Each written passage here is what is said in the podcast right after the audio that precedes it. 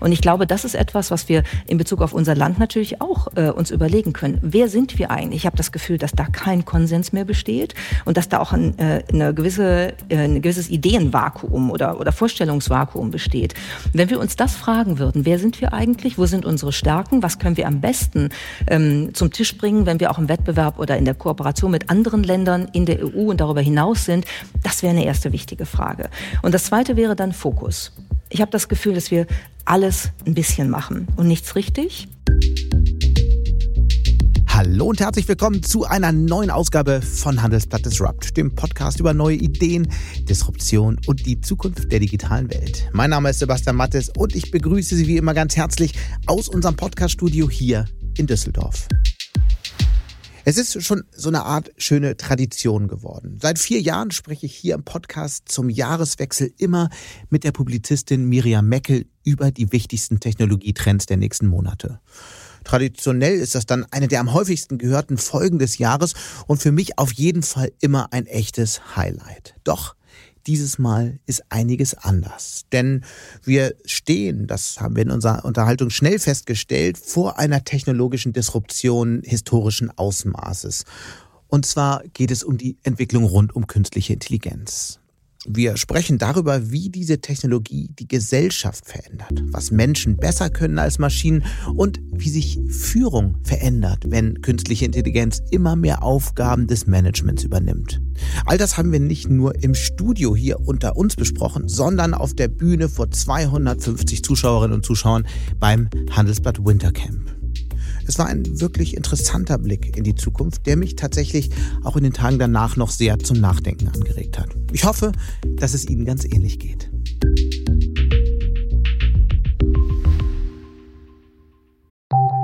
Nach einer kurzen Unterbrechung geht es gleich weiter. Bleiben Sie dran. Sie leben Fairness, Kultur und Werte?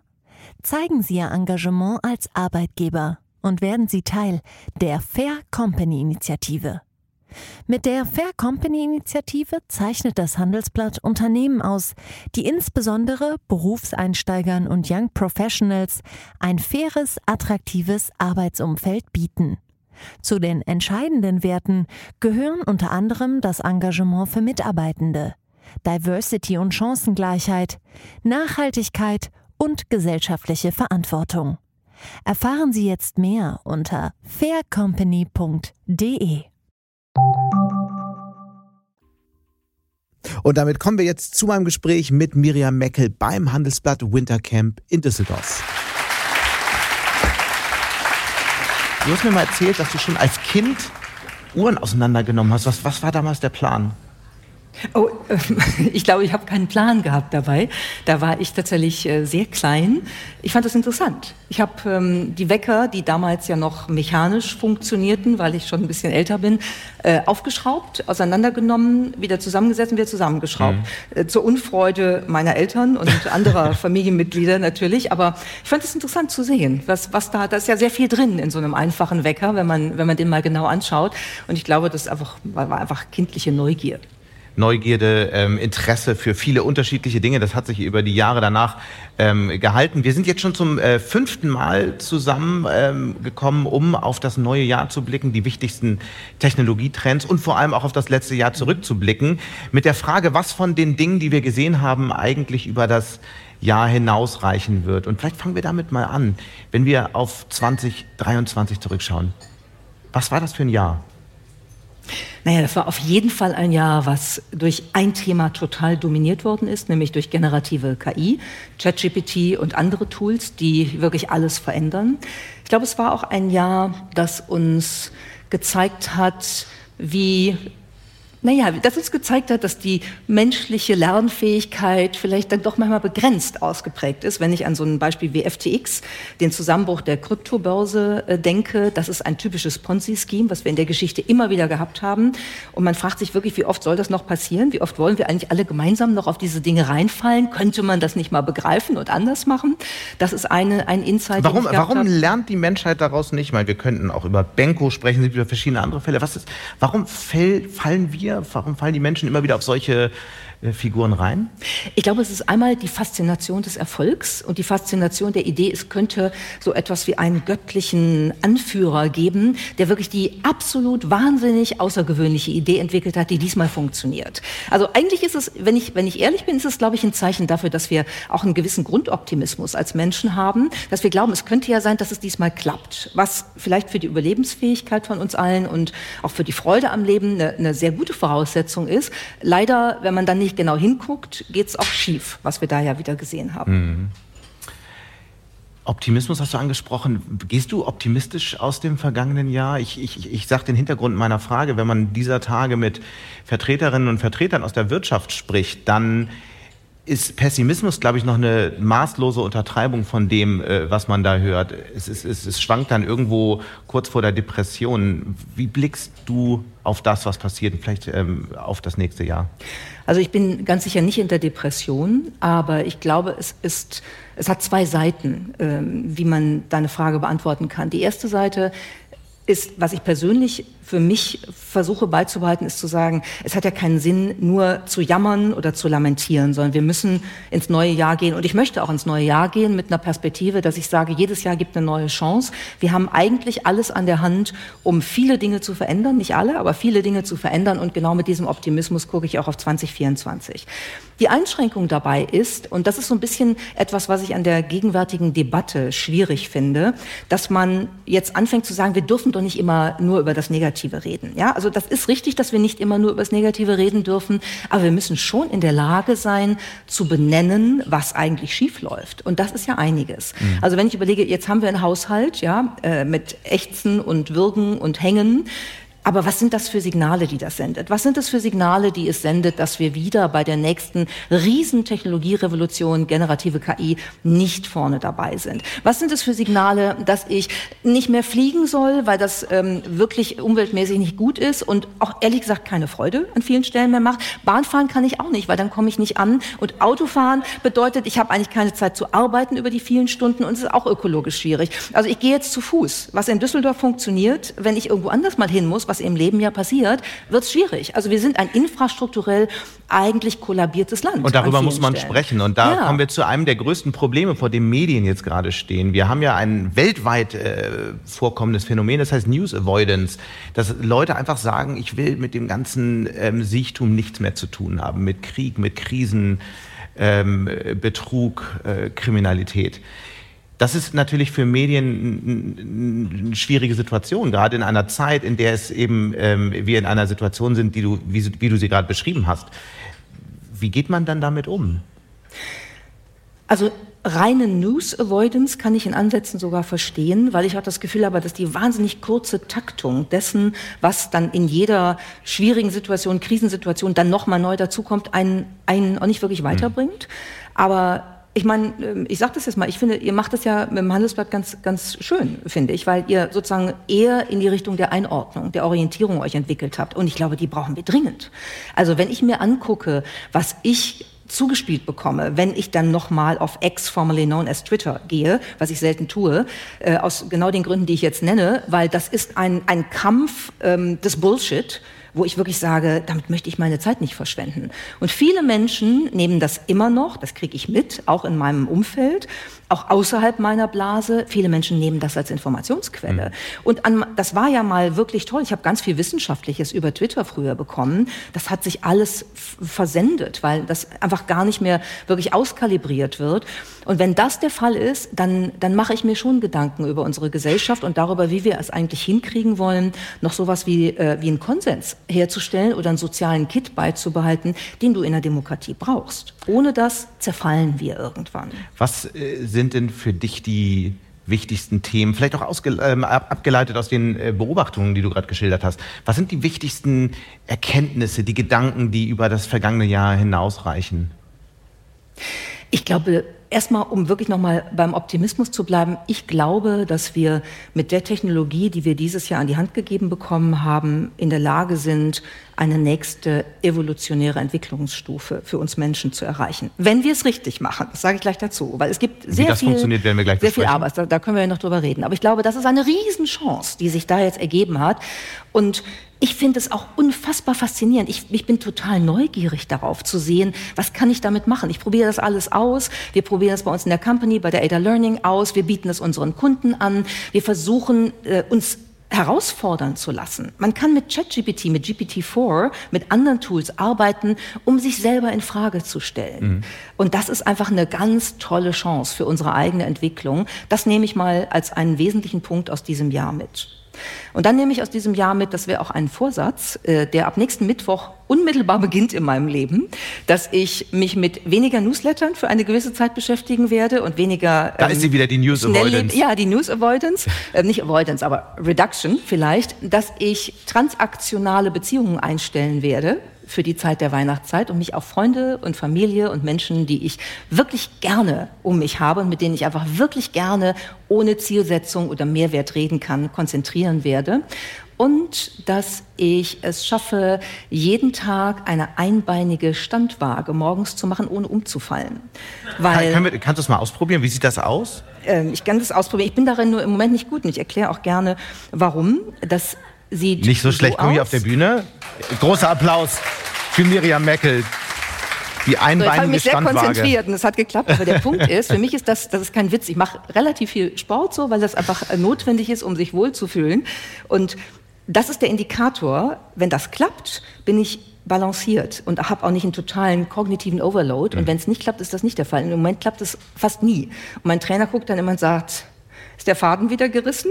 Und ich sage, mm -hmm, ja, danke, nächster Try. Das, das, also das ist etwas, vielleicht drei Vorsätze, die ich habe und äh, mit denen ich. Ich würde vielleicht noch einen Gedanken zum, zum vergangenen Jahr ergänzen. Ich habe eine Beobachtung gemacht und die schließt ein bisschen an das an, was du äh, gerade vorher beschrieben hattest dass wenn wir heute durch, die, durch einen ICE gehen, erste oder zweite Klasse, durch einen Flieger gehen, sehen wir immer weniger Menschen, die lesen. Mhm. Wir sehen immer mehr Menschen, die eigentlich eine Netflix-Serie schauen.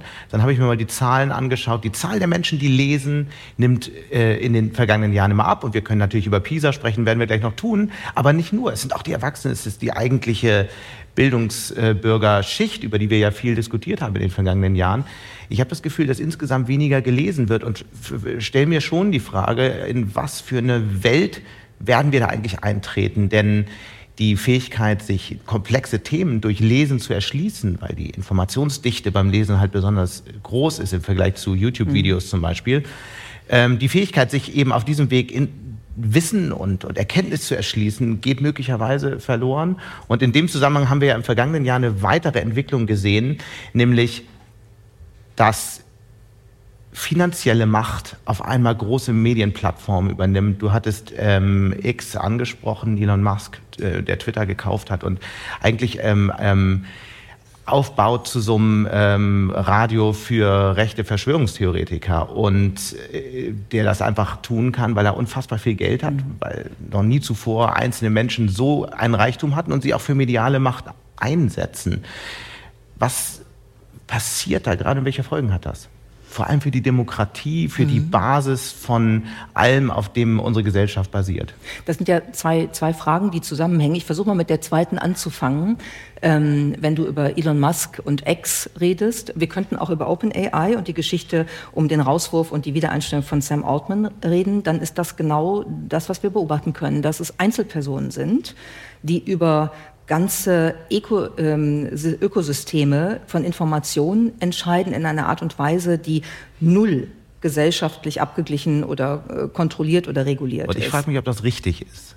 Ich äh, beantworte es mit Nein. Es ist nicht richtig, weil ich glaube tatsächlich, dass wir, dass wir bei allem, äh, bei aller Bewunderung, die ich für bestimmte Innovationsthemen da habe, Musk ist ein, ein großer Innovator, ähm, Sam Altman ist ein, ein interessanter ähm, Startup-Entrepreneur in jeder Hinsicht.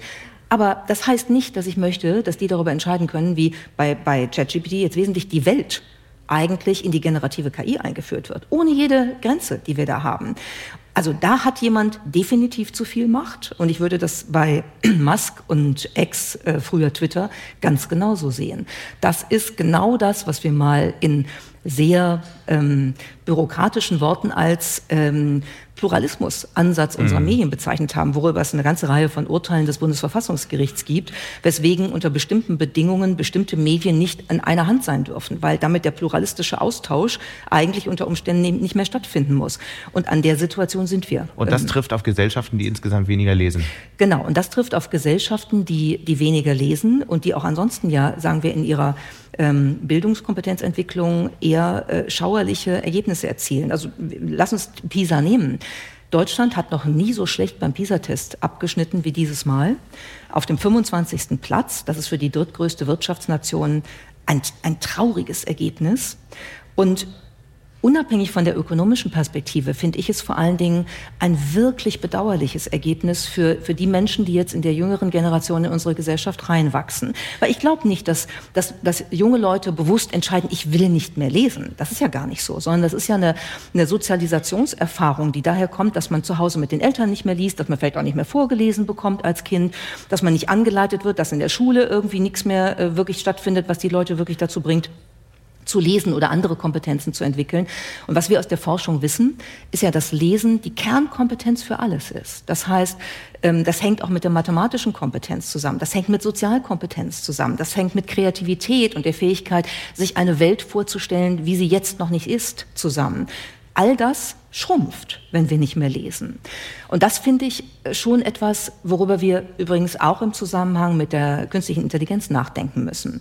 Ich gebe mal ein Beispiel. Ich habe eine wunderbare Freundin in Berlin, die hat einen elfjährigen Sohn. Und wir saßen euch beim Frühstück und da sagte sie, du, es ist wirklich irre, was ich für Diskussionen habe. Ich sitze da und dann sagt er zu mir, hör mal auf, mich ständig zu aufzufallen, ich soll jetzt hier diese Hausaufgabe machen und jene machen. Das macht ChatGPT. Und dann sagt sie, nein, das möchte ich nicht, möchtest du es selber machst. Ja, aber die Tools können das viel besser. Du bist outdated, Mama. Du weißt überhaupt nicht, wie es läuft. Es wird für alles ein Tool geben und ich muss das gar nicht mehr können. Dann oh. sagt sie, was soll ich denn eigentlich da argumentieren? Ich komme hier manchmal, obwohl ich nie am Kopf gefallen bin, an meine Grenzen. Und was heißt das, was hier passiert? Das heißt, dass wir eigentlich durch die Bequemlichkeit der Tools, die ja wirklich unfassbar gute Ergebnisse erzielen, selber fauler werden. Und das ist niemandem vorzuwerfen. Aber wenn wir verlernen oder überhaupt nicht mehr lernen zu lesen oder Dinge selber zu machen, grundsätzliche mathematische Aufgaben zu lösen, dann macht das ja was mit unserem Kopf. Und ich glaube, der Zusammenhang ist, wenn wir in der Lage sein wollen, KI so einzusetzen, dass sie uns wirklich hilft, dann müssen wir diese Kompetenzen haben. Und das macht mir tatsächlich äh, Gedanken. Wie kriegen wir es hin, zu verargumentieren, dass jeder Mensch lesen, rechnen, schreiben können muss, um dann in der Lage zu sein, KI-Tools so, äh, so, einzusetzen, dass sie wirklich produktiv sein können. Weil wenn das nicht der Fall ist, dann sind die nicht produktiv, dann sind wir irgendwann die kleinen fetten Männchen, die in fahrenden Wägelchen wie im Film Wall-E um den Planeten gefahren werden, immer weiter zunehmen und dann irgendwann an Fettsucht vom, vom Stuhl fallen und tot äh, umfallen. Also ich bin mal sehr extrem, aber äh, da klappt das auch nicht mehr mit der Waage. Nee, es klappt nicht mehr mit der Waage. Ich mache sie nicht nochmal. Nein, genau. Und in diesem Kontext würde ich gerne nochmal auf das nächste Jahr schauen. Und in der Vorbereitung für unser Gespräch ist mir eine Zahl aufgefallen, die ähm, schon beeindruckend ist. Wir stehen vor einem Superwahljahr und da werden jetzt einige denken, ja, ja, ähm, ganz viele äh, in Ostdeutschland wird gewählt, Europawahl. Nee, weltweit. Weltweit finden nächstes Jahr 70 Wahlen statt. Insgesamt 4,2 Milliarden Menschen werden nächstes Jahr wählen. Da sind natürlich die ganz offensichtlichen Fake-Veranstaltungen wie Russland und Belarus. Das sind aber Indonesien, Indien, Bangladesch. Bangladesch. Wir sprechen über die USA. Also es wird, es könnte ein Festival der Demokratie werden. Die Wahrscheinlichkeit, dass es nicht so kommt, ist ja ein Stück weit anders, weil wir sehen, die, in all diesen Ländern, die wir gerade genannt haben, sind die Gesellschaften so gespalten wie nie zuvor. Du bist ja jemand, der viel durch die Welt reist. Du warst kürzlich in Singapur, hast da einen Kurs gegeben. Wie hast du das Thema erlebt? Du sprichst ja viel mit jüngeren Menschen. Wie schauen die auf dieses Thema? Vielleicht fangen wir mal mit Singapur an, wo du kürzlich warst. Oh, spannende, spannende Frage. Ähm, ich war für zehn Tage in Singapur, weil ich einen Masterkurs da gegeben habe mit ganz internationalen Studierenden. Und wir haben uns halt angeguckt, wie KI-Regulierung in Asien funktioniert. Und dann redest du natürlich auch über das politische System. Ne? Man sagt ja immer, Singapur ist eine eingeschränkte Demokratie. Auch das haben wir diskutiert im Vergleich zu Deutschland, im Vergleich zu anderen Ländern. Und ich bin wirklich ähm, ich habe wirklich baff da gesessen bei der Abschlussdiskussion, wo mehrere, insbesondere übrigens auch Studentinnen, wirklich schlaue junge Leute gesagt haben, was sagen Sie denn eigentlich dazu, zu dem Unterschied, den wir hier wahrnehmen? Wir laufen hier in Singapur nachts um drei rum, wir haben überhaupt keine Angst. Niemand klaut uns was. Wir steigen hier in den öffentlichen Nahverkehr und er fährt. Es gibt Internet, und zwar egal, wo man ist. Ähm, man kann äh, ohne Bargeld, ohne Kreditkarte überall, selbst auf den, in den Food Courts bezahlen. Wie argumentieren Sie für den Vorteil unserer Demokratie in Deutschland, in der Schweiz, wo immer, wenn da nichts funktioniert und wir hier sehen, dass alles funktioniert und wir sagen, das ist das schlechtere Modell. Und wie hast du argumentiert? Wow, also ich fand, ich habe gedacht, richtig tolle Diskussion erstmal, weil ne, das so so so sind die Gedanken, damit muss man sich auseinandersetzen. Ich habe dann gesagt, naja, es gibt natürlich schon noch ein paar andere Themen, ne, wie beispielsweise Meinungsfreiheit. Wenn du in Singapur gerade öffentlich etwas in sozialen Medien zum Israel-Gaza-Krieg postest, dann kriegst du den Hinweis, dass du das bitte lässt. Und wenn du Expatriate bist, also von außerhalb kommst, dann wirst du unter Umständen ausgewiesen. Das ist sozusagen die andere Seite dieser Situation. Meinungsfreiheit, ähm, grundsätzliche Bürgerrechte, die uns wichtig sind. Aber ich habe nach dieser Diskussion gedacht, wir müssen wirklich aufpassen, dass wir den Wettbewerbsvorteil der Demokratie noch in der Lage sind zu verargumentieren. Aber das, das sagen wir ja seit Jahren. Und äh, wie soll das konkret funktionieren?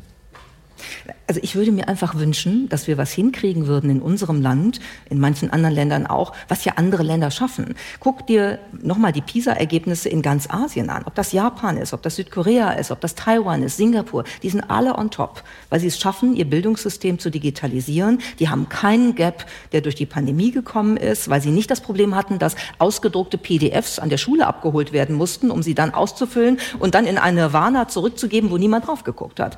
Das ist unsere Realität in der Pandemie gewesen. Insofern ist es nicht erstaunlich, dass das Ergebnis so ist. Aber es, es muss doch möglich sein, dass wir in der Lage sind in Deutschland mit der wirtschaftlichen Kraft, die wir trotz allem haben, mit der, ähm, mit der Möglichkeit, die wir haben, dass wir in der Lage sind, unser Bildungssystem zu reformieren, dass wir in der Lage sind, eine, ein Ökosystem von neuen Technologien aufzubauen, das ähm, cutting edge ist und das wettbewerbsfähig in, äh, ist international. Ich muss wirklich sagen, ich begreife es nicht mehr. Und ich gucke auch mir die politischen Kontroversen an und denke, wenn ihr irgendwas tun wollt, was dazu führt, dass niemand mehr Bock auf dieses System hat, dann seid ihr gerade genau auf dem richtigen Weg.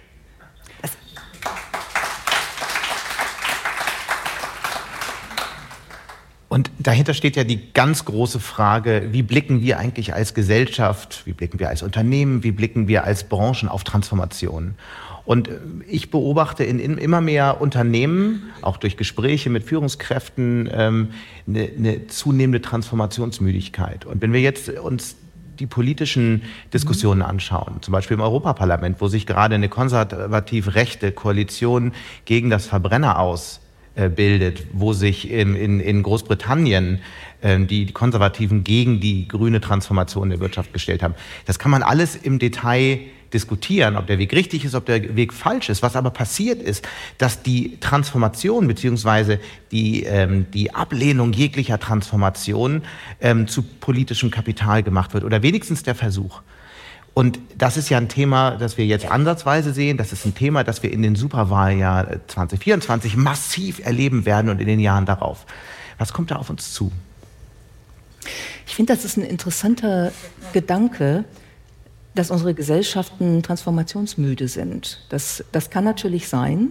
Und das wäre auch eine gute Begründung dafür, warum die Situation so aussieht, wie sie aussieht. Darf ich das kurz ergänzen? Wenn wir uns zurückerinnern an die ganze Debatte um das Heizungsgesetz in ja. Deutschland 2023, einer der größten politischen Fehler der Ampel, so wie sie es aufgesetzt haben, wie sie es kommuniziert haben, Guck dir an, wie sich die AfD-Umfrageergebnisse entwickelt haben. Natürlich sind die gestiegen durch die Flüchtlingsdebatte. Aber in dieser Zeit, in der ja. die Debatte hochkochte, sind die Umfrageergebnisse auf einmal hochgegangen. Und das ist natürlich aus meiner Sicht auch in gewisser Weise Transformationsmüdigkeit.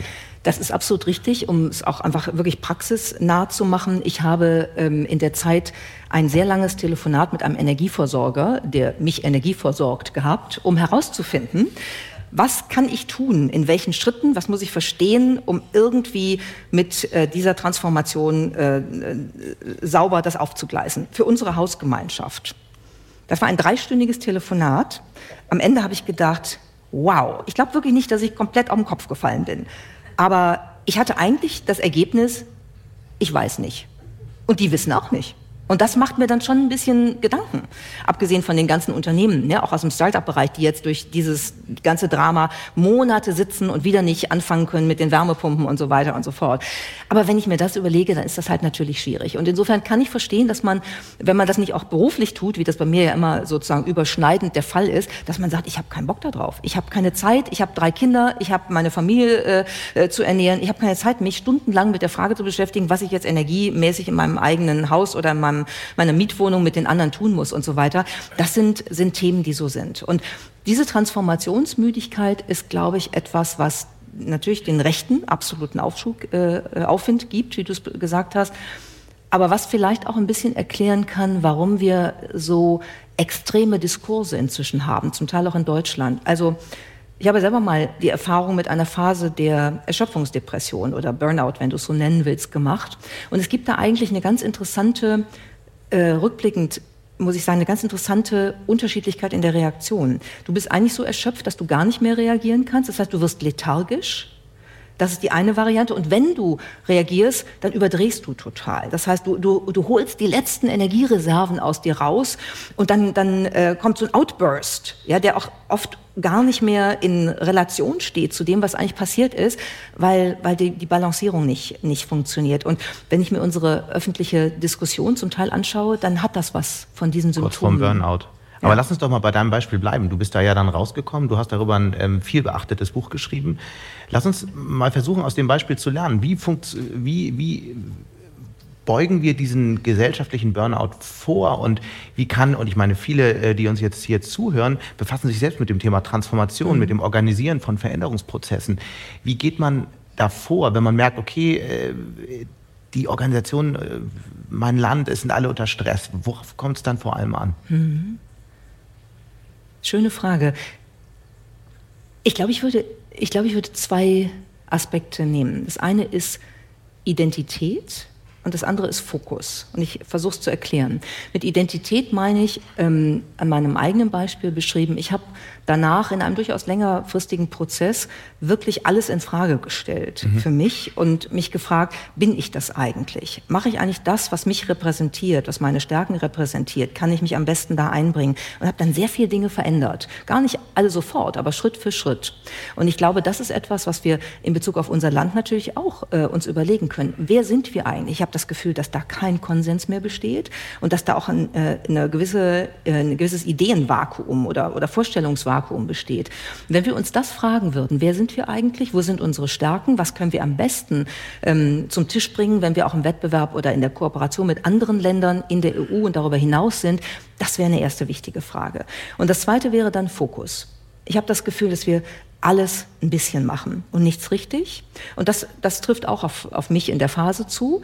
Und ich habe danach wirklich gesagt, ich definiere für mich die Bereiche, die können auch mal shiften, aber für eine gewisse Zeit gibt es eine begrenzte Zahl von Fokusbereichen, auf die ich mich konzentriere. Mhm. Und das wäre etwas, was wir, glaube ich, in Deutschland dringend tun müssten. Und da, da gäbe es ja ein paar Sachen, die einem einfallen könnten, äh, was Fokus sein könnte, aber den müsste man halt mal etablieren. Die müssten, der müsste dann natürlich auch wirklich politische Priorisierung bekommen mit entsprechenden Mitteln, mit allem, was dazu gehört. Und das könnte ja dann eine kluge Wirtschaftspolitik sein, dass man Felder definiert, in denen nicht der Staat äh, auf einmal anfängt zu investieren und zu organisieren, sondern einfach einen Rahmen schafft dafür, dass Innovationen, neue Dinge entstehen ja, können. Genau. Ich würde aber gerne noch mal eine persönliche Frage stellen und zwar, vielleicht fragt sich der eine oder die andere jetzt, okay, was sind denn so Warnzeichen, die ich an mir auch selbst spüren kann, dass ich in so eine Situation reinlaufe, die du damals erlebt hast?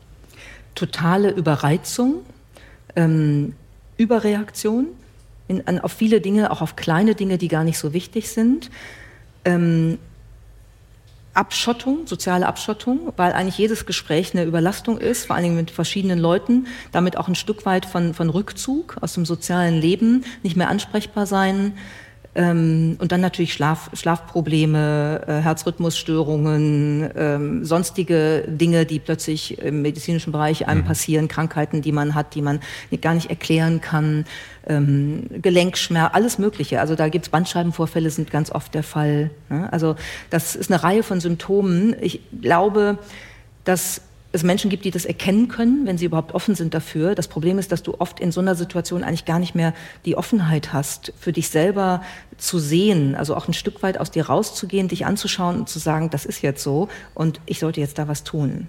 Und ich meine, die Frage ist ja, total wichtig, gerade in so einem Jahr, auf das wir jetzt zugehen. Wir werden eine Krisensituation haben, wir werden dramatische Transformationen sehen. Und da ist natürlich die Frage, wie, wie steuert man selbst, wie steuert man persönlich durch so eine Situation, durch so eine Zeit. Und wir sind ja nun Gott sei Dank ähm, langsam auf so einem Pfad, dass man auch über das Thema seelische Gesundheit sprechen kann. Absolut. Wie äh, sorgst du bei dir persönlich für seelische Gesundheit? Du machst Sport, haben wir gesehen. Ja. Das ist ja ein wichtiger, wichtiges Element. Aber was, welche, welche Elemente gibt es da noch?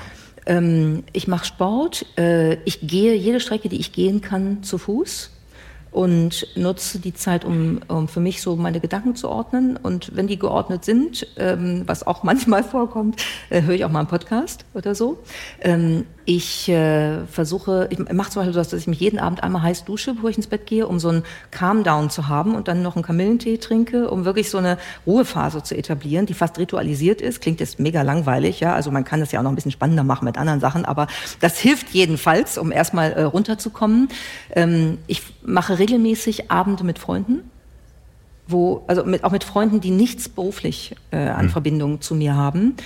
Ähm, oder besuche meinen 94-jährigen Vater, der wirklich andere Themen hat, als die, mit denen ich mich jeden Tag beschäftige und wo es um ganz, ganz lebensnahe Fragen geht äh, und versuche mich wirklich darauf einzulassen. Dann, das, das sind so ein bisschen Musik. Musik machen, Musik hören gehört auch dazu. Das sind so relativ einfache mhm. äh, Dinge, die für mich extrem effektiv, effektiv sind.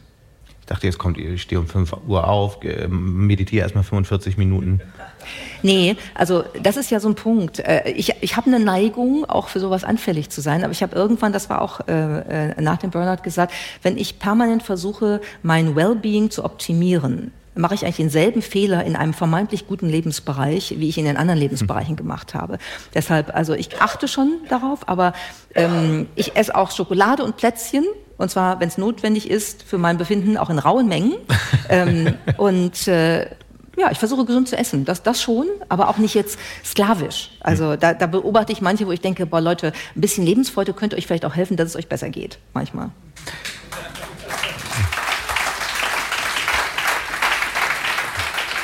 Du bist Unternehmerin, äh, du, du, du bist Sprecherin auf vielen Konferenzen und du hast wie viele Bücher schon geschrieben? Oh mein Gott. Ähm, das nähert sich den 20, würde also ich sagen. Also immer wieder bei all dem Stress, den du so, so tagsüber hast, bei den ganzen Reisen purzelt doch immer mal wieder ein Buch äh, raus. Und äh, das Neueste kommt jetzt im äh, Frühjahr raus. Das heißt, alles überall auf einmal. Und es geht natürlich um das Thema künstliche Intelligenz. Wir wollen ja auch auf die wichtigsten technologischen Entwicklungen schauen. Nun hast du ein Buch zufälligerweise äh, über die wichtigste technologische Entwicklung geschrieben. Ähm, bevor wir da genauer darauf eingehen, müssen wir überhaupt über irgendeine andere technologische Entwicklung für die nächsten zwölf Monate sprechen oder wird es alles von dem Thema beherrscht? Ich glaube, das, das ist beherrscht worden in diesem Jahr und ich glaube, dass es auch fürs nächste Jahr der Fall sein wird. Ich merke das übrigens daran, ich habe ein großes Forschungsprojekt in St. Gallen zum Thema Quantencomputing. Und ähm, äh, vorletztes Jahr war das ein totales wichtiges Thema. Wir waren dabei bei ganz großen Unternehmen, haben da Vorstandsworkshops gemacht und alles Mögliche. Alles gerade stillgelegt. Mhm. Es geht nur noch um KI. Weil, glaube ich, schon das Bewusstsein da ist, dass das jetzt äh, wirklich alles verändert, alle Lebensbereiche berührt und transformieren wird und man sich damit auseinandersetzt. Lass uns mal kurz über dein Buch sprechen. Ich, ich, ich verrate jetzt mal ein Geheimnis. Es ist nicht das erste Buch zum Thema KI. Warum trotzdem eins von deiner Geschäftspartnerin Lea Steinacker und dir?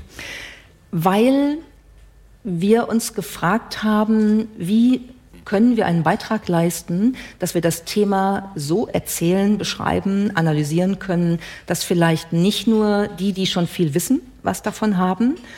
Und zum Zweiten, weil wir gesagt haben, wir kommen wirklich zu dem Ergebnis, dass es eine Allzwecktechnologie ist, die nichts unangetastet lässt. Und deshalb haben wir uns auch, das ist auch eine Reflexion meines Lebensgefühls am Ende dieses Jahres, aber wir haben uns für den Titel Alles überall auf einmal entschieden. Was heißt das? Warum der Titel? Das heißt, dass alles überall auf einmal sich verändern wird durch generative KI. Und wir glauben, dass da große Chancen drin liegen. Deshalb heißt der Untertitel, wie künstliche Intelligenz unsere Welt verändert und was wir dabei gewinnen können, weil wir können dabei was hm. gewinnen. Darf ich noch mal kurz einhaken? Alles überall auf einmal. Aber ist es nicht eher so, dass wir im Jahr 2023 alle verstanden haben, okay, KI, da kommt was ganz Großes und eine riesige Revolution.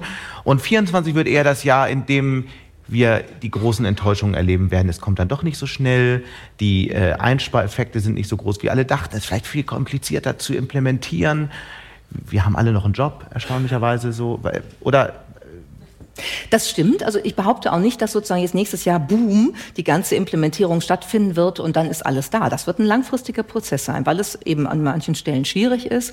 Und wie äh, Jaron Lanier, der, der wunderbare ähm, äh, Computerwissenschaftler Schaftler und Philosoph, gesagt hat, wir unterschätzen, ähm, wir, wir überschätzen Technologien kurzfristig und wir unterschätzen sie langfristig. Also es kann sein, dass nächstes Jahr so mancher sagen wird, naja, aber ehrlich gesagt, so viel ändert sich jetzt doch nicht.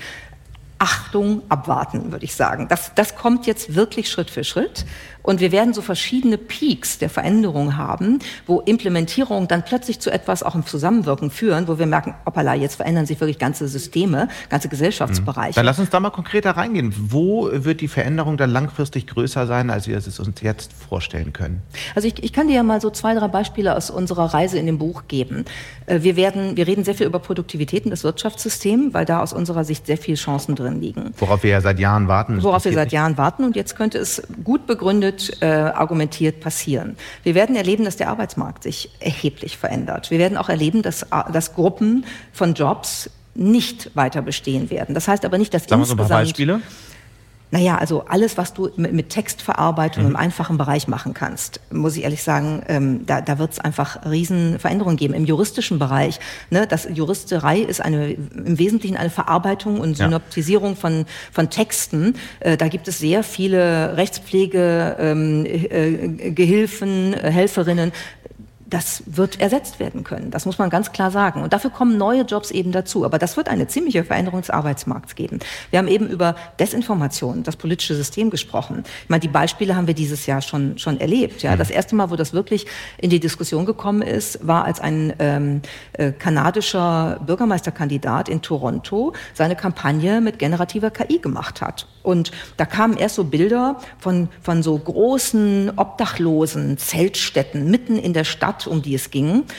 Und die gibt es überhaupt nicht. Das war einfach ein KI-generiertes Bild, mit der dieser ähm, rechte Kandidat eben Wahlkampf machen wollte. Und wie ist er aufgeflogen? Indem er ein Bild verwendet hat mit einer Mitarbeiterin, die im Team sitzt, die drei Arme hat, von denen ein Arm auch noch anders be bekleidet war als die anderen beiden. Und dann haben die Leute gesagt, was ist das denn? Und dann stellte sich heraus, die ganze Kampagne ist generative KI und war nicht deklariert. Also ich meine, das, das ist ein, ein Thema, mit dem wir uns nächstes Jahr sehr konfrontiert sehen. Bis hin zu der Frage, die mich persönlich sehr interessiert, was macht das eigentlich mit uns Menschen? Ja, KI, diese KI ist die größte narzisstische Kränkung, die wir überhaupt in unserer Geschichte uns vorstellen können. Wir, die intelligenten Menschen, die sozusagen die, die am weitesten entwickelte Spezies bislang waren. Jetzt kommt diese KI und kann mir meine Betriebseinleitung für meinen Staubsauger in Shakespeare'scher Qualität in ein Gedicht verwandeln. Das hätte ich niemals hingekriegt. Wäre auch nicht sinnvoll, gebe ich zu. Aber es gibt sehr viele Beispiele, die sinnvoll sind. Und wo ich dann denke, wow, auch wenn ich weiß, das ist einfach nur eine hocheffiziente Wortwahrscheinlichkeitsvorhersagemaschine, ist es trotzdem so, dass ich davor schon eine gewisse Achtung habe und denke, was, was macht das mit unserem hm. Selbstbewusstsein was, auf Dauer? Was macht das mit deinem Selbstbewusstsein? Was, was, und vor allem, was kann eine KI vielleicht niemals, was du kannst? Ich habe das Buch, was wir geschrieben haben, unter anderem auch deshalb geschrieben, weil ich mich auch mit dieser Frage auseinandersetzen wollte. Und ich habe mein Bewusstsein gestärkt, indem ich ein Kapitel über das Bewusstsein geschrieben habe und begründet habe, warum KI keins hat. Und das ist ein wesentlicher Unterschied, äh, der übrigens, glaube ich, in der Diskussion in jeder Hinsicht eine Rolle spielen wird, auch wenn wir das jetzt noch nicht absehen können. Und die Begründung ist, echtes Bewusstsein, riesenphilosophisches Thema, müssen wir vielleicht nicht in die Tiefe gehen. Bewusstsein ist gekoppelt an physische Erfahrung, mhm. an Schmerz, Leid, Emotionen, an hormonellen Austausch, an eine Möglichkeit, physische Erfahrung zu machen in der Beobachtung meiner selbst. Ja, ich kann ein Stück weit aus mir rausgehen und mich selber beobachten. Ich habe ein Bewusstsein von mir selber. Und das hat keine KI. Das wird sie aus meiner, hin, meiner Beobachtung her auch nicht bekommen. Was wird eine KI, umstritten. wenn sie niemals Bewusstsein hat? Da gibt es ja durchaus unterschiedliche ähm, Ansichten. Es gibt ähm, mhm. einige, die sagen, selbst ChatGPT hat schon erste Zeichen von Bewusstsein. Aber äh, nehmen wir jetzt mal an, die These, die du äh, gerade skizziert hast, stimmt. Was wird dann eine KI niemals können, was ein Mensch kann? Bewusstsein ist ja schön und gut, aber wenn eine KI sonst alles kann, kannst du davon wenig kaufen. Lieben. Eine KI wird niemals lieben. Eine KI hat keine Vorstellung, die kann mir wunderbar beschreiben, habe ich alles ausprobiert fürs Buch, wunderbar beschreiben, was Liebe ist. Klingt ein bisschen wie ein bürokratischer Absatz in einem Gesetzestext, aber da kann man dann mit den Prompts noch ein bisschen dran arbeiten. Mhm. Tolle Beschreibung, die irgendwann da rauskommt. Und trotzdem hat die KI keine Vorstellung davon, was Liebe eigentlich bedeutet, wie sie sich anfühlt. Es gibt ein wunderschönes Büchlein ähm, des, des Philosophen Thomas äh, Nagel, der geschrieben hat, äh, wie es sich anfühlt, eine Fledermaus zu sein. Und da in diesem Buch, ein kleines Büchlein, das gesamte Büchlein nutzt, um zu begründen, warum die Fledermaus nicht weiß, wie es sich anfühlt, äh, warum wir nicht wissen können, wie es sich anfühlt, eine Fledermaus zu sein. Nur die Fledermaus kann, wenn überhaupt, wissen, wie sich das anfühlt. Und ich kann niemals wissen, wie es sich anfühlt, Sebastian Mattes zu sein. Ich gucke dich jetzt an, ich glaube, du sei bist ganz entspannt. Ich bin froh, wenn du das so sagst, aber ich habe keine Idee. Ich kann jetzt ganz viele Hypothesen darüber aufstellen und kann dich fragen, ich kann dir dann glauben oder ich glaube mhm. dir nicht, wie du dich fühlst, aber ich weiß es nicht. Ich mhm. werde niemals in der Lage sein, das zu fühlen. Und das ist halt schon etwas Besonderes, was der individuelle Mensch als sein, ihr Bewusstsein hat. Und das wird KI niemals haben und deshalb wird sie nie lieben können. Sie wird nie wissen, wie richtig geile Vanillekipferl schmecken. Sie wird auch nie wissen, wie schwierig es ist, ähm, in einer Auseinandersetzung mit einem Menschen, den man mag, ähm, irgendwann nachzugeben und zu sagen, oh, ich habe einen Fehler gemacht. Und das ist einfach alles irrelevant für diese Systeme. Und ich glaube, das ist wichtig, dass wir das im Blick behalten, weil wir haben da was Besonderes. Und wir sind gerade dabei, uns Menschen zu Maschinen werden zu lassen. Die Anforderungen, die wir haben, dass wir immer besser, immer schneller, immer getakteter funktionieren, sind wie Maschinen. Die passen nicht zu Menschen. Die Idee, dass wir uns optimieren können, ist eine Idee, die auf einen Algorithmus zurückgeht. Die, das Gerede davon, dass unser Gehirn ein Computer ist, ist totaler Bullshit. Und trotzdem hält es sich, weil wir angefangen haben, diese, diese Begriffe und diese Metaphern zu nutzen. Und es war früher übrigens anders. Mhm. Früher ist der Computer menschlich beschrieben worden, jetzt sind wir dabei, den Menschen zu maschinisieren. Und das ist, glaube ich, eine falsche Richtung. Und da steckt ja auch eine tröstliche Botschaft selbst für Journalismus ähm, hinter, weil was wir ja, klar, schreiben wird, schreiben wird letztlich... Ähm, wir Journalisten werden den USP verlieren, schreiben zu können. In ein paar Jahren wird eine KI besser schreiben als ein durchschnittlicher Journalist. Aber was ja, wenn man eine Sekunde drüber nachdenkt, eigentlich der Kern vom Kern dessen ist, was wir tun, dass wir Geschichten erzählen, die noch nicht erzählt wurde, dass wir rausgehen in die Welt, versuchen Dinge zu erfahren, zu beobachten, die noch nicht von wem anders beobachtet und aufgeschrieben wurden. Und bisher ist es ja so, dass die ähm, generative KI vor allem Dinge reproduziert, remixt und so weiter, also neue Beobachtungen, Geschichten, die so gar nicht offensichtlich sind, weil man sie über Informanten erfährt, durch, durch, durch Vertrauen, das entsteht. Auch das ist ja ähm, eine Ableitung von dem, was du sagst. Vertrauen entsteht ja, eben. Absolut. Ist mhm. ja auch, äh, hat viel mit Emotionen zu tun und so weiter. Und das ist wahrscheinlich eine tröstliche Botschaft. Ich sage immer, wahrscheinlich 65 Prozent von dem, was wir heute tun, wird automatisiert. Aber da haben wir dann mehr Zeit, das zu tun, wofür wir eigentlich da sind. Geschichten zu erzählen, die noch nicht erzählt wurden, Gespräche zu führen, die so noch nicht geführt wurden, Fragen zu stellen, die noch niemand gestellt hat und einfach Dinge herauszufinden, die noch nicht öffentlich sind. Absolut. Ähm, das gilt für Journalistinnen und Journalisten, das gilt auch für viele andere menschliche Einsatz- und Tätigkeitsbereiche.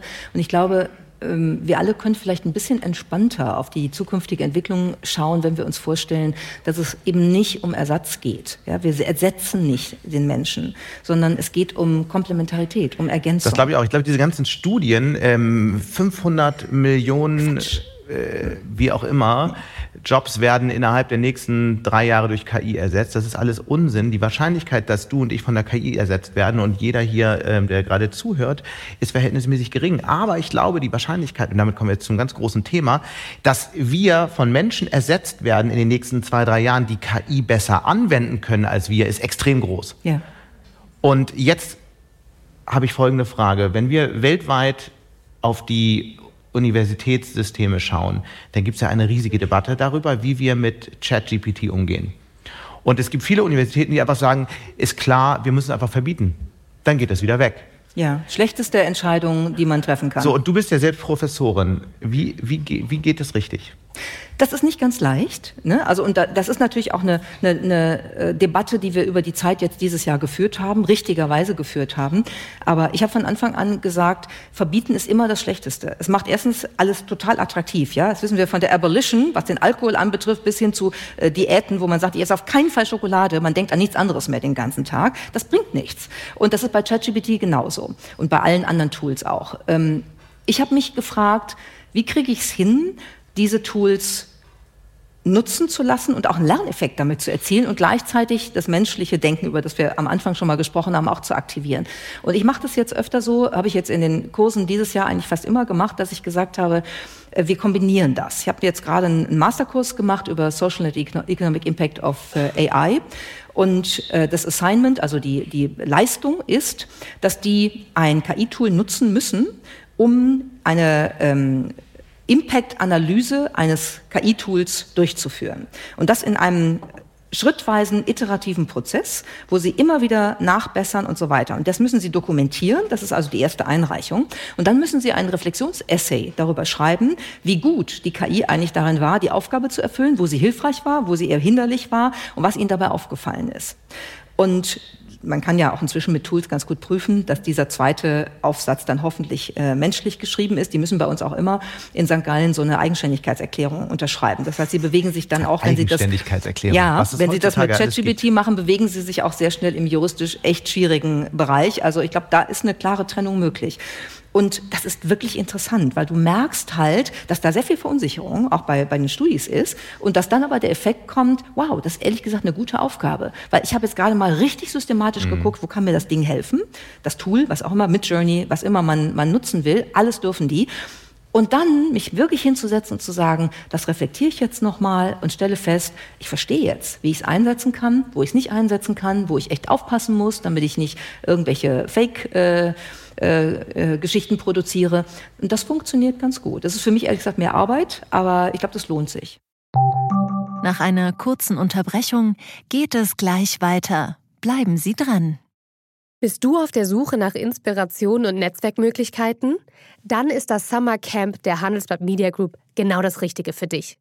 Treffe über 800 EntscheiderInnen, nimm an interaktiven Workshops teil und werde Teil der einzigartigen Camp Community.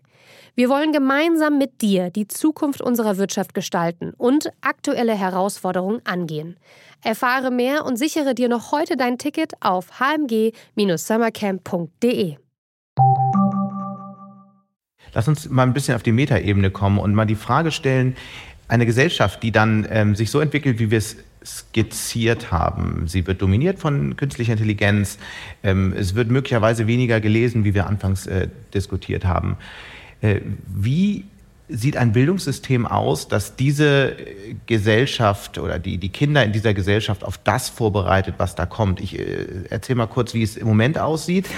Also ähm, äh, ich habe ähm, zwei schulpflichtige Kinder, einer ist sechs, einer ist acht und da lief dann digitaler Unterricht folgendermaßen in der Grundschule. Ähm, die saßen, sitzen also an ihren Sitzinseln mit acht Kids und dann ähm, ist dann einmal die Woche eine Stunde ähm, Digitalunterricht und da kriegt jede Insel einfach ein iPad hingelegt und die können damit machen, was sie wollen. Das äh, erinnert mich an die 60er Jahre, wo der geflügelte Spruch rumging, dass man die Kinder sozusagen hat äh, sich selbst verwirklichen lassen und irgendwann kommt ein Kind und sagt zur Lehrerin, muss ich heute schon wieder spielen, was ich will? Das ist genau das Prinzip, was diesen Gedanken zugrunde liegt. Ja. Weil die Kinder das ja eh alle zu Hause machen. Also Scherz genau. beiseite. Ne? Ähm, wie, äh, was sind die Kernkompetenzen in Zukunft, in, in dieser Zukunft, in der äh, Maschinen so vieles viel besser können als wir selbst? Die Kernkompetenzen sind, dass man erstmal natürlich anfangen muss, äh, schon zu gucken, wie man die Hardware-Voraussetzungen äh, schafft. Das bedeutet, es müsste verlässliches WLAN in Schulen geben und es müsste die Geräte geben. Ja? Also äh, gesellschaftsweit mit iPads auszustatten, weil wir auch berücksichtigen müssen, dass nicht jede Familie die finanziellen Mittel hat, zwei, drei, vier Kinder mit solchen Geräten auszustatten. Ich glaube, okay, da wäre mhm. eine Wirtschaftskooperation, Public-Private Partnership, da wäre alles möglich. Aber die Fähigkeiten. Ja. Die Fähigkeiten kommen natürlich von der Ebene der Lehrerinnen und Lehrer, die ja auch Angst vor diesen Tools haben. Das heißt, es müsste eine unfassbare Weiterbildungsinitiative geben, um wirklich da einmal diesen Schwung zu nehmen, auch aus meiner Sicht verbindlich. Das ist immer das Problem der freiheitlichen Gesellschaft, dass wir ja auch über alles frei entscheiden dürfen, was wir lieber nicht machen, um uns nicht herauszufordern. Da habe ich manchmal inzwischen wirklich Schwierigkeiten mit, weil ich denke, das sind die Gatekeeper der nächsten Generationen und das, die müssen das können. Mhm. Und manche können das ja. Ne? Ich will jetzt hier überhaupt nicht verallgemeinern. Und manche haben auch nicht die Chancen, das vielleicht so zu lernen, wie wir uns das wünschen. Aber das wäre die zweite Ebene. Die Lehrerinnen und Lehrer mit einem richtigen Schub bundesweit in die Situation versetzen, dass sie wissen, was sie, äh, was sie äh, lehren und wie sie die Schülerinnen und Schüler motivieren, anleiten, auch kritisch kritisch anleiten können. Und das Dritte ist, wir brauchen ein Curriculum, was im Grunde sagt, von Anfang an wird nur noch digital gearbeitet und auch da kann gelesen und gerechnet und geschrieben werden. Es ist überhaupt kein Problem. Man muss es nur richtig aufsetzen. Mhm. Und dann eben nicht hinzugehen, dann so, so Unterrichtsstunden zu machen, wo man sagt, wie äh, poste ich auf LinkedIn oder auf Facebook oder was, was auch immer, sondern wirklich die, die Metakompetenz, die Lesekompetenz von neuen Technologien. Wie lese ich neue Technologien, um neue Technologien zu nutzen, um schreiben zu können, um sie zu nutzen, um andere Produktivitätsmöglichkeiten, äh, Mathematik etc. entwickeln zu können. Das ist das, was, es, was kommen muss. Meine These dazu ist, ich weiß, dass äh, viele hassen mich dafür inzwischen, ich sage immer, der, der Föderalismus ist, glaube ich, an der Stelle, an der wir im Moment sind, kein Hilfsprojekt, um dieses Bildungssystem äh, auf Vordermann zu bringen. Ähm, es ist ein absoluter Verhinderungsmechanismus und mehr ist der Wettbewerb zwischen den verschiedenen Bildungsministerinnen und Bildungsministern in den Bundesländern relevant als das, was mit unseren Kindern eigentlich in der Schule passiert. Und das ist nicht gut. Lass uns nochmal auf die Fähigkeiten kommen. Welche Fähigkeiten versuchst du dann deinen Studierenden zu vermitteln, damit sie in dieser Welt künftig klarkommen? Worauf kommt es da an? Weil schneller rechnen Klar, man muss die Prinzipien verstanden haben. Aber also erstmal wäre es schön, wenn sie es überhaupt können. Ne? Also schneller ist ja eine Steigerung von, von etwas grundsätzlich können. Und da sind wir ja, wie wir wissen, nicht. Deshalb, also ne, das wäre schon die erste Voraussetzung. Ähm, und man kann das auch in der Grundschule machen. Man kann auch dann davon Abstand nehmen, alles digital zu machen in der Grundschule. Aber irgendwann muss es halt kommen. Die, die eigentliche übergeordnete äh, Kompetenz ich würde das, im Englischen würde man wahrscheinlich sagen, computational thinking. Also, dass ich einen intellektuellen Zugang bekomme zu dem, was durch diese Technologien passiert. Die Kids sind alle fix genug, zu lernen, wie sie mit iPads oder wie sie mit bestimmten ja, Programmen umgehen. Viel zu so. schnell. Ja, schneller als alle Lehrerinnen und Lehrer in der Regel. Aber Computational Thinking im Sinne von, was ist der Unterschied zwischen menschlichem Denken und unserer Informationsverarbeitung und dem, was eine, ein Computer tut, eine KI tut? Was muss ich wissen im, in der Einschätzung dessen, wofür ich das nutzen kann und wo ich es nicht nutzen kann? Und was muss ich wissen, wo bestimmte äh, Ergebnisse hinterfragt werden müssen und wo ich tatsächlich meine selbst erlernten Kräfte brauche, um das dann auch tun zu mhm. können? Ne? Also Reflexionskompetenz, Critical Thinking. Ne? Es gibt schönere Begriffe im kritisches Denken, doch, kann man auch im Deutschen sagen. Ja. Und dann ist die Uni zu Ende, das Berufsleben beginnt und es gibt eine große Debatte, dass auch künstliche Intelligenz äh, Führung verändern wird. Klar, Unternehmenssteuerung kann, wir, äh, kann man lange darüber äh, sprechen, ist, glaube ich, klar, Prozesse automatisieren. Das ist das eine. Die andere große Frage ist, was bedeutet das für Führung? Bedeutet es überhaupt irgendwas? Oh ja, es bedeutet eine Menge. Also wir haben im vergangenen Jahr äh, eine Studie gemeinsam mit Kienbaum Consult äh, gemacht äh, und haben 500 deutschsprachige ähm, Führungskräfte mhm. befragt. Was macht eigentlich KI mit eurem Führungsverhalten und eurem Führungsentscheiden? Und es war sehr interessant zu sehen, dass da erhebliche Unsicherheit existiert. Es existiert eine Menge an Kontrollverlust, Angst vor Kontrollverlust und Angst vor Autonomieverlust. Wie lange darf ich eigentlich als Führungskraft noch was entscheiden, wenn die KI in der Datenanalytik mir sagt, das ist eigentlich die beste Entscheidung, die es gibt? Sind wir dann nur noch Statisten als Menschen in Führungsrollen? Interessante Frage.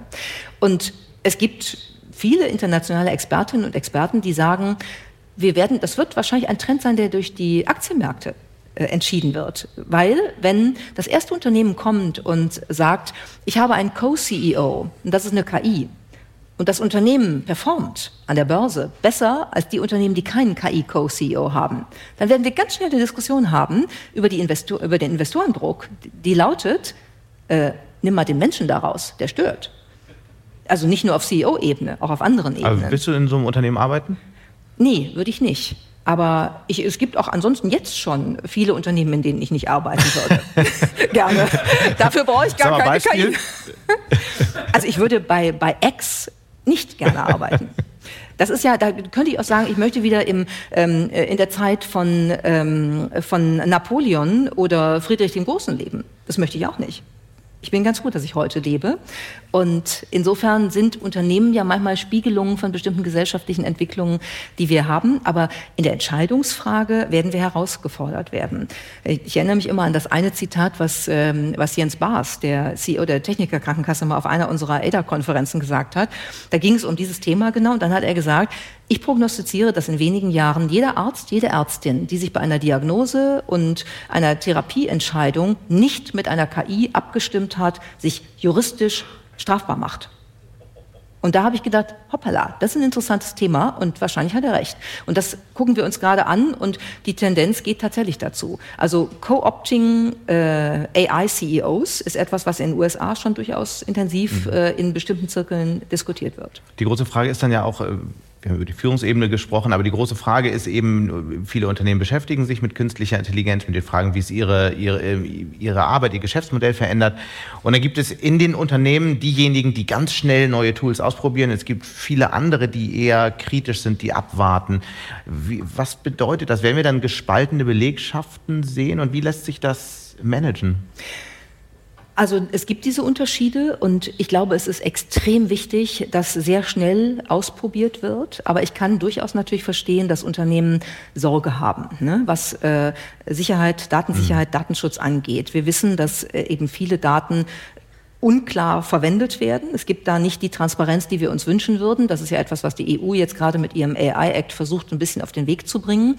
Aber man muss es ausprobieren, weil sonst hängt man ja schon wieder hinten dran. Ähm, was wir zum Beispiel jetzt bei ADA gerade machen, wir haben ja im Rahmen des ADA Fellowships ein sogenanntes Future Lab. Das ist ein zweimonatiges Praxisprojekt, wo wirklich Prototyping-mäßig neue, neue ähm, Produkte, Lösungsanwendungen, Services entwickelt werden. Ähm, das bauen wir gerade zum AI Future Lab um, weil ganz viele Unternehmen Unternehmen uns gesagt haben, wir hätten gern die Chance außerhalb unseres Unternehmens wirklich so Sandboxing zu machen. Also einfach mal alles auszuprobieren, mit KI-Tools zu spielen, äh, an Projekten zu arbeiten, die dann nicht sofort ans, ans Unternehmen angeschlossen sind und an den Datenfluss äh, des Unternehmens. Und genau das integrieren wir jetzt und bieten das an, um diese, äh, dieses Ausprobieren wirklich zu forcieren, weil wir der Überzeugung sind, dass das der erste wichtige Schritt ist. Und natürlich kann man dann über angepasste Modelle, auch über bestimmte ähm, API-Konstruktionen und so weiter, dann möglich machen, dass man auch intern etwas Eigenes baut, was ja auch äh, hm. große Unternehmen Unternehmen schon machen. Wir hatten anfangs gesagt, äh, letztlich reden wir deshalb dieses Jahr in unseren Tech-Trends nur über künstliche Intelligenz, weil es ganz viele andere Technologiefelder äh, beeinflussen, verändern wird. Wir sind nun schon recht weit in der Zeit, aber wir müssen trotzdem nochmal äh, auf die anderen Felder gucken. Quanten hat so angesprochen, über Biotech könnte man lange sprechen. Was sind so die zwei, drei Felder, die man im nächsten Jahr aus deiner Sicht unbedingt im Blick behalten sollte? Also Biotech auf jeden Fall. Ähm, Weil personalisierte Medizin wahrscheinlich. Ja, genau. Und natürlich auch wirklich forschungsperspektivisch äh, ähm, können wir die mRNA-Technologie wirklich so entwickeln, da sind ja einige Unternehmen dran, dass äh, irgendwann ein Krebsmedikament äh, dabei rauskommt. Ich glaube, das wäre etwas, wenn es einen Wunsch in dem Bereich gibt, den ich wirklich hätte, dann, dann ist das der. Weil ich glaube, diese wirklich verdammte Krankheit irgendwann besiegen zu können, das wäre einfach großartig. Mhm. Quantum ist ein wichtiges Thema, Quantum Computing. IBM hat ja gerade wieder einen Durchbruch gehabt, was so bestimmte Fehlerkorrekturen und die Zahl der Qubits und so weiter angeht. Wir sehen nur, dass der Weg zu den wirklichen Industrieapplikationen dann doch lang ist noch. Also wir sind da eher wirklich auf der Grundlagenforschungsebene immer noch. Deshalb glaube ich, da werden wir jetzt wahrscheinlich keine Sprünge nächstes Jahr erleben. Aber es ist eine tolle Technologie, die man jetzt nicht ganz aus dem Auge verlieren darf, nur weil alle auf KI gucken. Da bin ich bei dir. Und ähm, dann ich würde mir ja wünschen, dass wir in, in Deutschland mal richtig Energie darauf verwenden, äh, den Supraleiter weiterzuentwickeln. Da gibt es ja ein paar, ähm, paar Steps, die schon gemacht worden sind. Wenn es da einen Durchbruch gäbe, das wäre für die Energiepolitik, das wäre für Mobility, das wäre für so viel eine, eine wunderbare Lösung. Und ehrlich gesagt, es würde perfekt zur deutschen Industriegeschichte mhm. passen wenn so ein Durchbruch bei uns käme, wäre auch mal wieder selbstbewusstseinsmäßig was, wo man sagen könnte, so, jetzt haben wir mal richtig ein Ding hingelegt. Apropos Selbstbewusstsein, schauen wir ganz kurz nochmal auf Europa.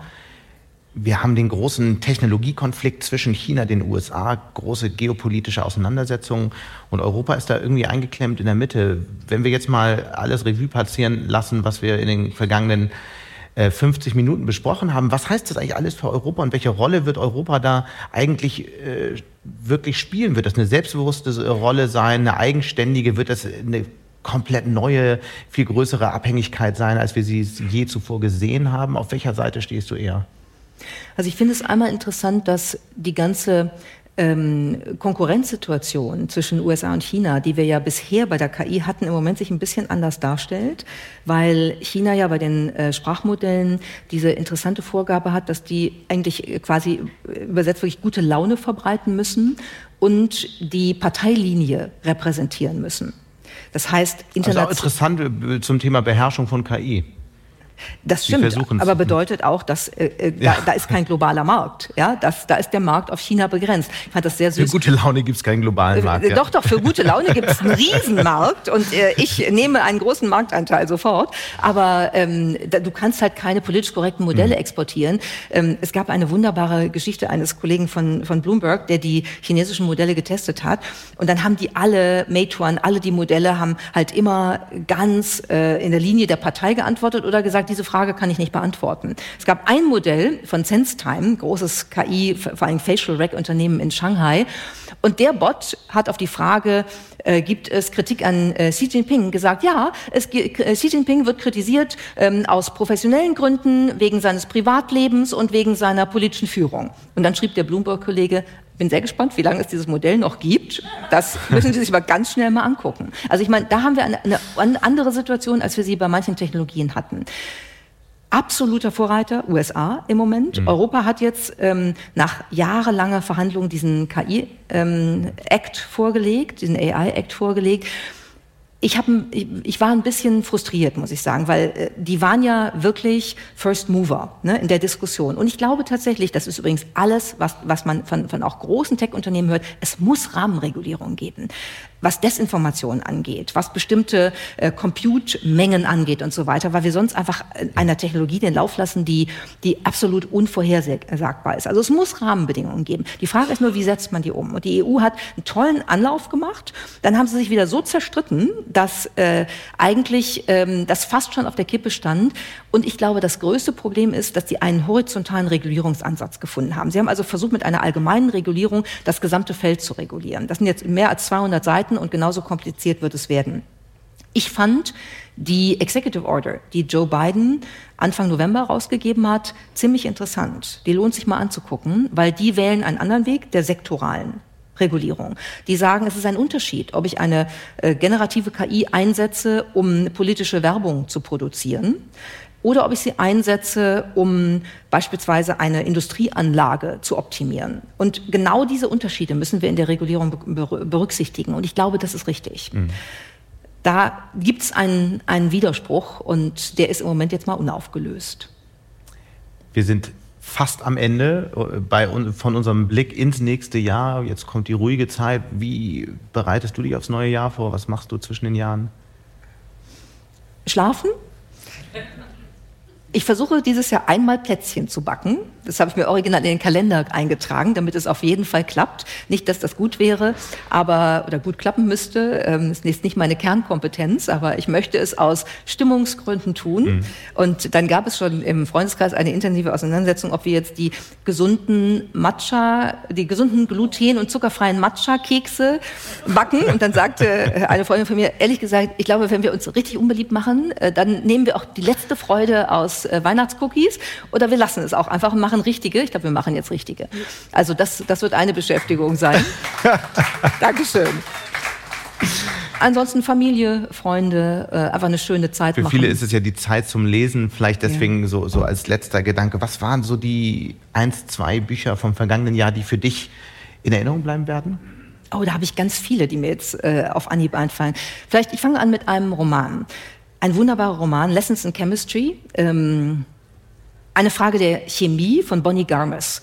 Ein toller Roman, nicht nur weil die Autorin mit über 60 ihr Erstlingswerk hingelegt hat und einen absoluten Weltbestseller produziert hat, sondern es ist die Geschichte einer Chemikerin in den 50er Jahren, die hochbegabt ist und von der Gesellschaft von allen Seiten versucht äh, wird kaputt zu machen äh, und die es dann trotzdem schafft. Und zwar indem sie eine Kochshow im Fernsehen bekommt und dabei nicht einfach gut aussieht, sondern sagt, Kochen ist Chemie und ich erkläre euch, wie es geht. Und eine, das ist eine Emanzipations-, eine Liberation, ein ja. Liberation Movement, was aus dieser Kochshow entsteht. Also ein tolles Buch.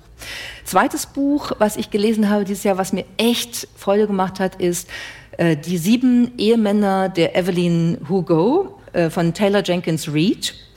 Ähm, da geht es um eine große Hollywood-Schauspielerin, die siebenmal in ihrem Leben verheiratet war und dann mit einer Journalistin ihre Biografie aufschreiben will. Und diese Journalistin kommt natürlich mit der großen Frage, wer war denn die große Liebe? dieser Schauspielerin und denkt, einer von den sieben wird es gewesen sein. Und dann gehen sie durch die sieben durch und jedes Kapitel über jeden Ehemann ist eine Lektüre sondergleichen Wert. Und ich verrate, glaube ich, nichts als Spoiler, wenn ich sage, das Interessante ist, dass die große Liebe keiner der sieben Ehemänner war.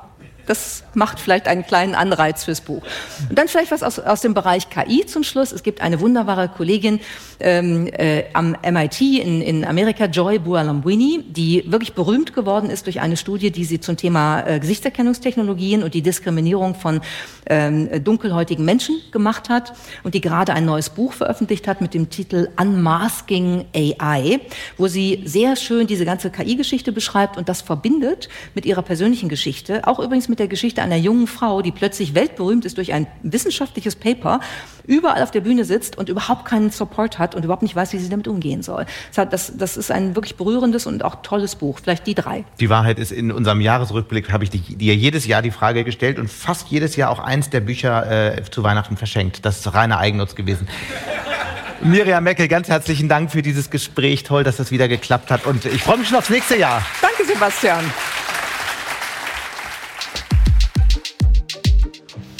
Und damit sind wir auch schon wieder am Ende von Handelsblatt Disrupt. Wie immer freuen wir uns über Kommentare in der Handelsblatt Disrupt LinkedIn-Gruppe. Sie können mir natürlich auch eine E-Mail schicken. Die Details finden Sie in den Show Notes. Dank an dieser Stelle auch für die Unterstützung von Florian Pape und Regina Körner und Migo Fecke von professionalpodcast.com, dem Dienstleister für Strategieberatung und Podcastproduktion. Und damit wünsche ich Ihnen jetzt einen guten Rutsch ins neue Jahr und ein gesundes und erfolgreiches 2024. Bleiben Sie optimistisch, bleiben Sie interessiert. Wir hören uns, wenn Sie mögen, am nächsten Freitag wieder. Machen Sie es gut. Bis dahin, Ihr Sebastian Mattes.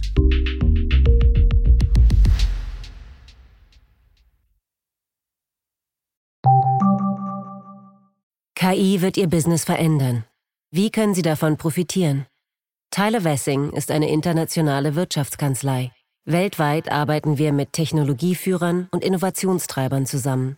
Wir beraten Sie bei Fragen zu strategischen Akquisitionen oder der Entwicklung konkreter Anwendungsszenarien, genauso wie zum Schutz des geistigen Eigentums oder zum KI-Recht. Investieren Sie in KI. Entwickeln Sie sich weiter mit KI. Mit uns. Wir wissen wie. Tyler Wessing.